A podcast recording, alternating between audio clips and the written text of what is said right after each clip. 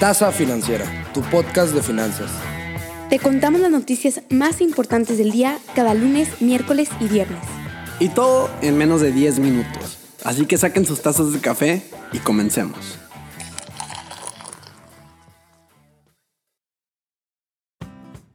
Muy buenos días gente bonita, espero que se encuentren muy bien en este miércoles ombligo de semana. El día de hoy es 12 de mayo. Ya estamos a un pasito del viernes y un paso más cerca del verano. Les doy la bienvenida a un capítulo más de esto que es La Tasa Financiera, tu podcast de finanzas. Espero que disfruten el capítulo tanto como nosotros y sin más, pasemos a la primera noticia del día. Las ventas de las tiendas departamentales y de autoservicio registraron un crecimiento récord en abril de 2021 al aumentar 46.8% sus ventas en tiendas en comparación al mes de abril 2020. Pero venga, ojo, tengamos algo en claro. Para casi todos los indicadores que comparan números de las empresas, casi siempre usamos, por ley de financieros, el mismo mes, pero el año pasado. Pero acuérdate que hace un año estábamos entrando en una etapa donde en abril de 2020 se cerró todo. Y ahorita estamos en recuperación económica. Entonces, ¿qué quiere decir eso? Pues que no te va a funcionar porque vas a ver crecimientos súper desproporcionados como el que estamos viendo ahorita. Chipotle está más que desesperado que nunca por llamar la atención de la gente. La cadena de burritos anunció el lunes que está subiendo los salarios a los empleos a un promedio de 15 dólares por hora esto para finales de junio y además quiere contratar a 20.000 trabajadores en total. También introdujo un nuevo camino para que los empleados alcanzaran un salario mínimo anual de 100 mil dólares. Pero a ver, ¿a qué viene todo esto?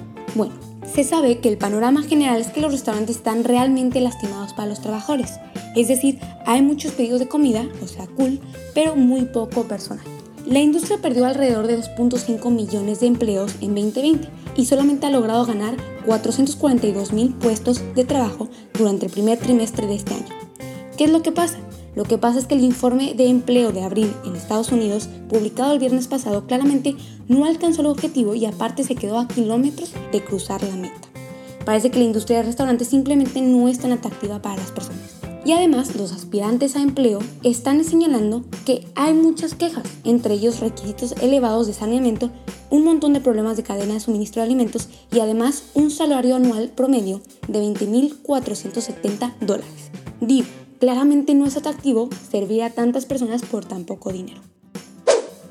Cafeteros, tenemos otra oferta pública inicial en la mesa. Alimentos y Procesados Intercarnes, subsidiaria del Grupo Bafar, inició un trámite de autorización ante la Comisión Nacional Bancaria de Valores, o la CNBV como muchos la conocen, para llevar a cabo una oferta pública inicial, nada más y nada menos que a través de la Bolsa Mexicana de Valores. Si no conocen esta compañía, no se preocupen, déjenme les explico.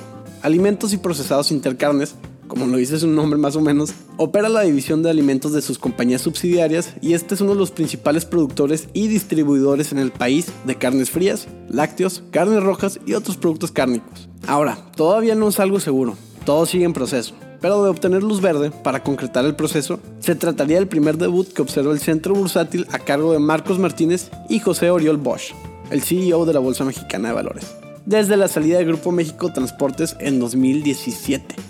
Ya la Bolsa Mexicana de Valores le urgía sacar algo, entonces hay interés en ambas partes por lograr que esto suceda. La inversión bruta mexicana cayó un 3.5% interanual. ¿Qué nos dice este indicador? Este indicador nos permite saber el comportamiento de la inversión en el corto plazo, según la INEGI. Entonces, ¿qué quiere decir esto? Así como hay negocios que se han recuperado muy bien, habrá otros como la construcción, la compra de maquinaria y equipo que se tardarán aún más porque es mucho más caro. Entonces, esto es lo que nos dice este indicador. Probablemente el que vende papitas y dulces se va a recuperar súper rápido, pero pues el que hace casas y edificios le va a costar un poco más. Ahora pasemos a platicar acerca de inversiones y de adquisiciones. Nuestra red social favorita para publicar nuestros estados de ánimo, así como nuestros pensamientos más random, es decir, Twitter, informó que acaba de comprar a la compañía de tecnologías de noticias Scroll. Esta adquisición será utilizada como parte de la próxima oferta de suscripción de Twitter que les hemos venido platicando en los últimos meses. Twitter, como saben, ha estado trabajando para ofrecer nuevos tipos de contenidos en su sitio, entre ellos audio y contenido extenso. Esto además sucede después de adquirir a la plataforma de newspapers Review. En fin, Scroll.in permite a las y los usuarios a suscribirse y leer noticias sin publicidad, o sea, básicamente hace lo contrario a lo que hace la competencia. Su competencia viene siendo Insider, BuzzFeed y USA Today. La compañía dice que las publicaciones que trabajan con la empresa Scroll ganan mucho más dinero que ofreciendo publicidad. Se sabe que el acuerdo ayudará a Twitter a armar funciones de suscripción, así como permitirá a los usuarios acceso a características exclusivas de medios de noticias o un boletín informativo como el de Review. Sin embargo, los detalles y términos financieros del acuerdo no fueron revelados. Vámonos por más ofertas públicas iniciales, pero ahora en Estados Unidos, y se trata de Agile Thought, un proveedor de soluciones digitales. Esta compañía se listará en el Nasdaq después de haber pactado la fusión o combinación de negocios con LIV Capital Acquisition por sus siglas LIVK. Se anticipa que la próxima emisora tendrá una capitalización de mercado de aproximadamente 491 millones de dólares. La compañía combinada operará como Agile Thought y cotizará bajo la clave Agile, o sea AGIL. Por su capitalización de mercado y por los inversionistas actuales que tiene Agile Thought, que son Nexus Capital, uno de los mejores fondos mexicanos de capital privado, así como a México Credit Opportunities Fund 2, se proyecta que esta empresa tenga potencial de valer mucho más. Para entrar en tantito contexto, las empresas que han salido a bolsa acompañadas de Nexus Capital son la farmacéutica Genoma Lab, ya saben, la empresa liderada por uno de los Sharks de Shark Tank México, Rodrigo Herrera, así como también la cadena de gimnasios Sports World y grupo hotelero Santa Fe. Pero a ver, ¿qué hace Agile Thought para que los inversionistas vean gran valor en la empresa? Simple. Agile Thought es identificada como la empresa de software más grande de Tampa Bay, en Florida, Estados Unidos. Sus ingresos hablan por sí mismos. Estos han presentado un incremento de 44% en promedio en los últimos años.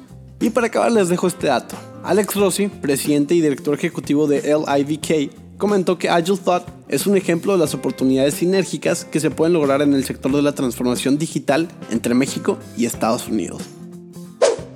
Pasemos a la sección de mercados con datos del cierre del día martes 11 de mayo. En los índices, el S&P 500 tuvo una variación negativa diaria de 0.87%. El Nasdaq también bajó 0.093% y el Dow Jones también 1.36% menos. Esta vez los tres bajaron. En las divisas, el dólar cerró en 19.99 pesos por dólar y el euro en 24.26 pesos por euro. Tanta negociación que hubo para el TIMEC para que vengan problemas ya tan rápido. Les cuento que este lunes se presentó la primera solicitud de denuncia laboral bajo el nuevo TIMEC y adivinen qué, es contra una empresa en México. Esta queja viene por parte de AFL-CIO, la central obrera más grande de Estados Unidos, en contra de la planta de autopartes Tridonex, que está ubicada en Matamoros. Un pequeño dato relevante es que la matriz de Tridonex se encuentra en Filadelfia y es controlada por un grupo estadounidense. Pero bueno, ¿de qué trata todo esto? A los trabajadores de las plantas supuestamente se les negó representación sindical independiente. O sea, en este caso, los trabajadores buscaban unirse a una asociación liderada por la activista Susana Prieto, pero argumentan que el año pasado se despidieron alrededor de 600 personas en forma de castigo. El caso se envió al gobierno estadounidense, el cual tiene 30 días para terminar si tiene mérito. Esperemos que lleguen a un acuerdo que beneficie a ambas partidas y que realmente el TIMEC pueda ser de utilidad para este tipo de conflictos. Empecemos la siguiente noticia con una pregunta. ¿Cuántos bancos creen que operan en nuestro país? La respuesta correcta es 50 bancos, entre ellos los más importantes BBVA Bancomer, Banorte, Citi, Bajío y Santander. Y sí, yo tampoco me número más de 10. El punto es que existe la posibilidad de que empiece a operar otro banco en un plazo no tan lejano. ¿Qué quiero decir? Lo que quiero decir, y es aquí donde empieza la noticia, es que la Comisión Nacional Bancaria de Valores le acaba de dar el visto bueno al banco BNP Paribas para operar como banca múltiple en México.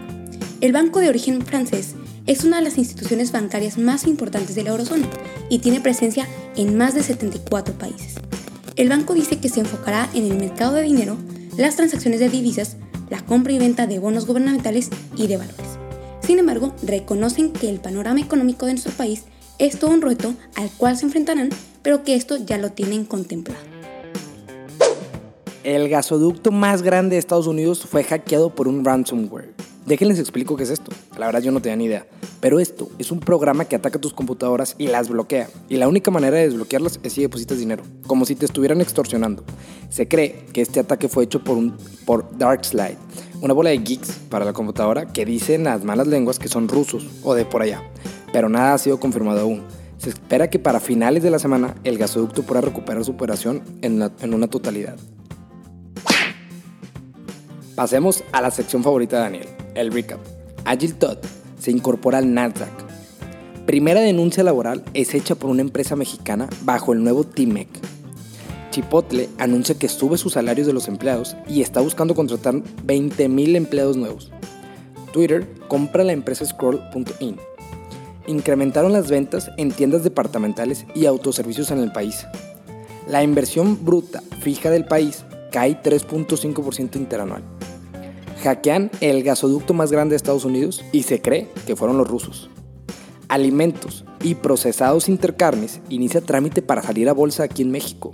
La Comisión Nacional Bancaria y de Valores acaba de aprobar que BPN Paribas sea el banco número 51 del país. Y bueno gente, con esto cerramos el capítulo de hoy, miércoles 12 de mayo. Espero hayan disfrutado esta tasa financiera y se hayan mantenido actualizados de las noticias más importantes del mundo financiero, económico y de negocios.